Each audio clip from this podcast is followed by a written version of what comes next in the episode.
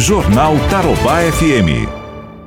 Agora nós vamos falar ao vivo com o secretário de Saúde de Londrina, Felipe Machado. Felipe, muito bom dia, obrigado por atender a Tarobá. Bom dia, Fernando. Bom dia a todos os ouvintes da, da Tarobá FM. Sempre um prazer falar com vocês. Felipe, nós tivemos aí nos últimos dias um aumento no número de casos confirmados da Covid-19 na cidade. Vocês já esperavam este aumento, Felipe? Fernando, esse, esse aumento que, que a gente observou nos últimos dias, é, ele está atrelado diretamente à ampliação de testes, não é?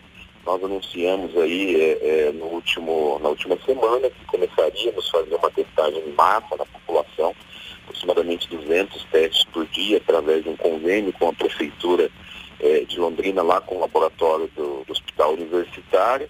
É, e nesse sentido, com essa ampliação de testes, o que, que a gente pretendia? Conseguir mapear de uma forma mais real justamente a circulação do vírus, porque a literatura mostra que há uma subnotificação muito grande do coronavírus é, em todo o mundo, e o Brasil é um dos países que menos testa. Então, ao passo que a gente aumenta a testagem, a gente vai conseguir identificar mais pessoas é, é, contaminadas com o vírus, em especial aquelas com sintomas leves, que é a grande maioria dos doentes do, do coronavírus. A literatura mostra que para cada pessoa diagnosticada, a gente pode ter entre 8 e 15 pessoas é, que têm a doença, mas não são identificadas. Felipe, e a gente observa que mesmo aumentando o número de casos confirmados, não aumentou o número de hospitalizações, né? o número de internamentos, confere?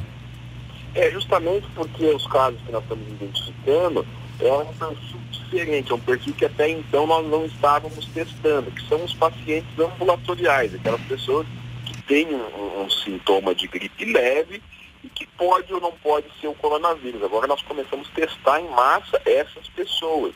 E com isso nós vamos aumentar o número de casos positivos, evidente, entretanto lá naquele recorte de isolamento domiciliar. Isso é uma importante ferramenta até para a gente conseguir isolar essas pessoas e evitar que elas continuem seguindo a sua rotina diária normal, porque muitas delas são assintomáticas, não têm sintomas ou quase não têm sintomas, mas acabam transmitindo para outras pessoas. E cada organismo vai reagir de uma maneira diferente em relação à infecção com o novo coronavírus. Perfeito. E quais são os próximos passos dos trabalhos aí da Secretaria de Saúde, Felipe, em relação aos setores que podem ou não ser liberados? Quem está na pauta aí como prioridade para análise?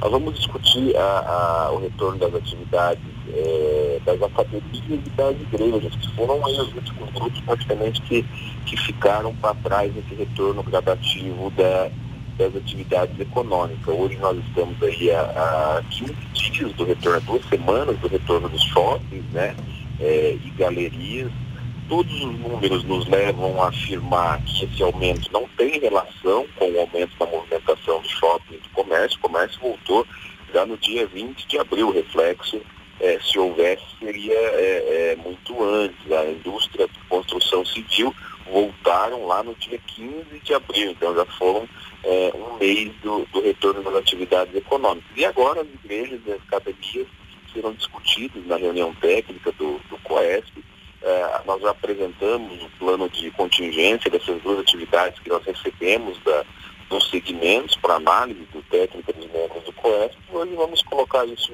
em pauta, em discussão, para ver qual é o entendimento técnico né, dos, dos participantes lá do, do COESP. Perfeito, Felipe. Agora, em relação aos clubes, os clubes que também protocolaram, né, na prefeitura, na Secretaria de Saúde, um plano de contingência, um plano de proteção para voltar às atividades. Este aí deve ser o próximo passo depois das academias e das igrejas? O processo é muito dinâmico, né? A gente tem que fazer uma avaliação né, criteriosa, é, dia após dia, de toda essa a, a dinâmica, não é? Ainda mais agora com essa testagem, a repercussão, várias outras é, é, situações nós monitoramos, indicadores, é, e evidente que em determinado momento a gente também vai analisar essa questão toda dos clubes e porventura é, alguma outra atividade que, que deixou de ser é, observada, entretanto que a gente precisa entender, o que a população precisa entender é que a pandemia não passou, muito pelo contrário, nós estamos agora nesse momento começando a entrar no período de maior estresse, que é o período do inverno, o período que tempo começa a esfriar, que os vírus respiratórios começam a circular de uma maneira mais intensificada, onde nós já temos historicamente um aumento nas unidades hospitalares de atendimento por conta desses vírus respiratórios, e a população precisa entender que esse momento é crucial. Me chama atenção e aproveitar a grande audiência de vocês, é, que ainda a gente observa uma minoria, é verdade, mas de pessoas que não estão tomando os cuidados devidos. E essa minoria, ela pode interferir diretamente, de maneira desastrosa, em toda a maioria que está se comportando.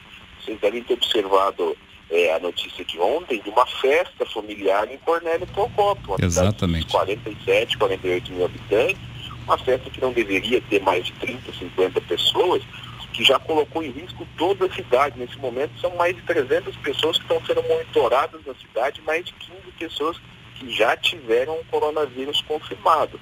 O que eu quero dizer com isso? Que qualquer ação que a gente faça que não estiver dentro de protocolos rigorosos de segurança, saúde, é, é, orientados pelas autoridades de saúde, nós podemos aí de forma muito rápida acabar perdendo todo o esforço que nós fizemos desde o início do enfrentamento da pandemia na cidade de Londrina e foi um esforço que é, é, tem a parte e a participação de cada cidadão londrinense por conta de um descuido aí um momento inoportuno. Perfeito, Felipe. Eu vou colocar aqui na, no circuito, Felipe Machado, a repórter Luciane Miyazaki para falar exatamente sobre isso que você está pedindo para a população, que é a circulação de pessoas sem máscaras pela cidade. A Luciane está lá no aterro do Lago Igapó, está ali nas proximidades do Lago Igapó e tem as informações. Luciane, muito bom dia para você. Olá, bom dia, Fernando. Bom dia, Felipe Machado. Bom dia a todos. Nós estamos aqui acompanhando o movimento na pista de caminhada do Lago 2. O que a gente pode perceber, Fernando? Claro, o movimento está muito abaixo ainda do que seria um dia normal aqui, numa manhã normal em Londrina, mas a gente tem algumas pessoas sim caminhando aqui, correndo, pedalando ou seja, desrespeitando o decreto 439 do dia 3 de abril deste ano. Inclusive tem as placas ainda dizendo interditado, mas nós temos pessoas sim desrespeitando este decreto. E qual que é a grande dificuldade aí da Guarda Municipal que ficou responsável por essa fiscalização? Porque o decreto ele é mais orientativo, né, Fernando? Ele não, ele não especifica o valor de uma multa, de uma punição para quem desrespeitar. Ele cita aí o Código Penal, os artigos 268 e 330, que falam aí sobre possibilidade de pena de detenção de até um ano, multa, mas não estipula o valor da multa. E aí também ficaria, não ficaria a cargo da própria guarda municipal ou o próprio município estipular este valor.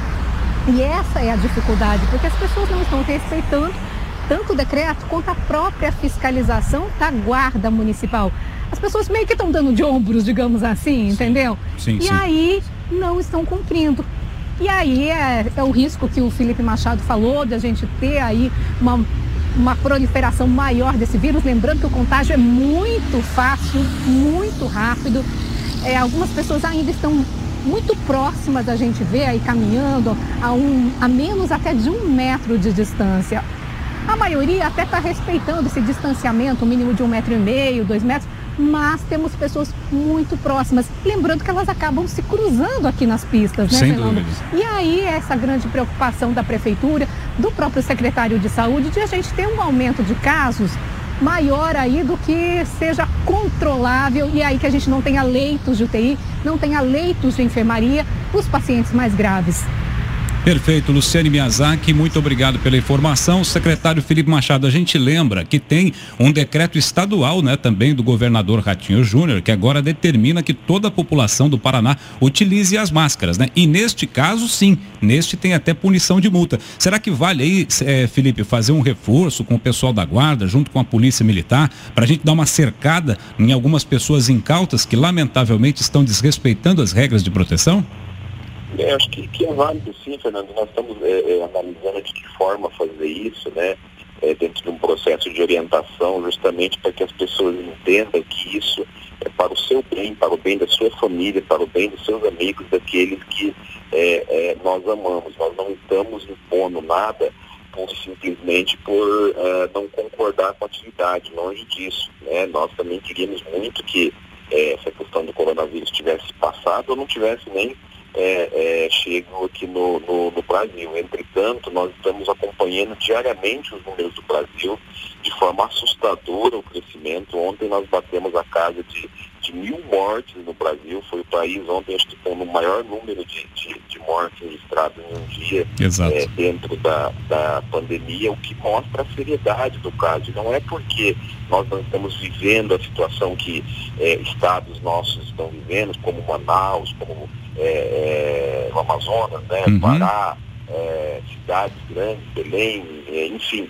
que nós uh, estamos imunes a tudo isso. Nós não estamos vivendo o que é, eles estão vivendo lá justamente por conta das medidas adotadas aqui.